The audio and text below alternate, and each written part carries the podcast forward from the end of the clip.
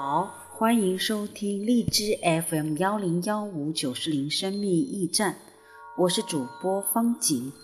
今天一月五号，继续来表那个心灵之约夫妻灵修三六五，啊，由美国的 Gary 查普曼博士所著的《爱的五种语言》的系列，表达你的感受。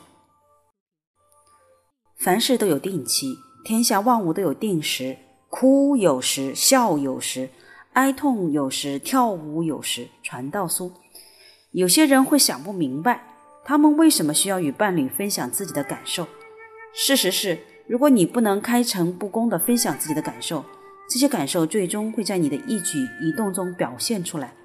但你所爱的人却不明白你为什么会有这样的表现。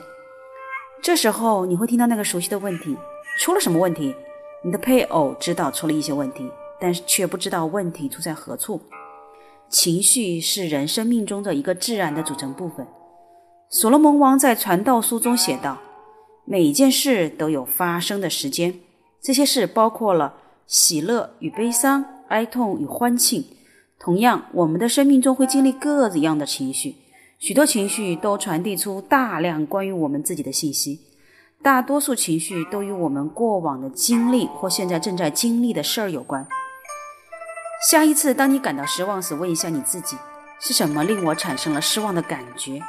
然后，不管什么原因，试着向你的配偶分享出来，表达你的感受，可以让你的配偶知道你内心的状况，你有什么感觉，以及为什么会有这样的感觉。例如，你可能会说：“我感觉我很生自己的气，因为我昨晚很晚才回到家，以至于我没坐上去乡下的顺风车。”说这样的话可以令你的伴侣回应说：“我也很失望。也许我们可以星期四晚再去。”把你的感受表露出来，可以营造出一种亲密与信任的气氛。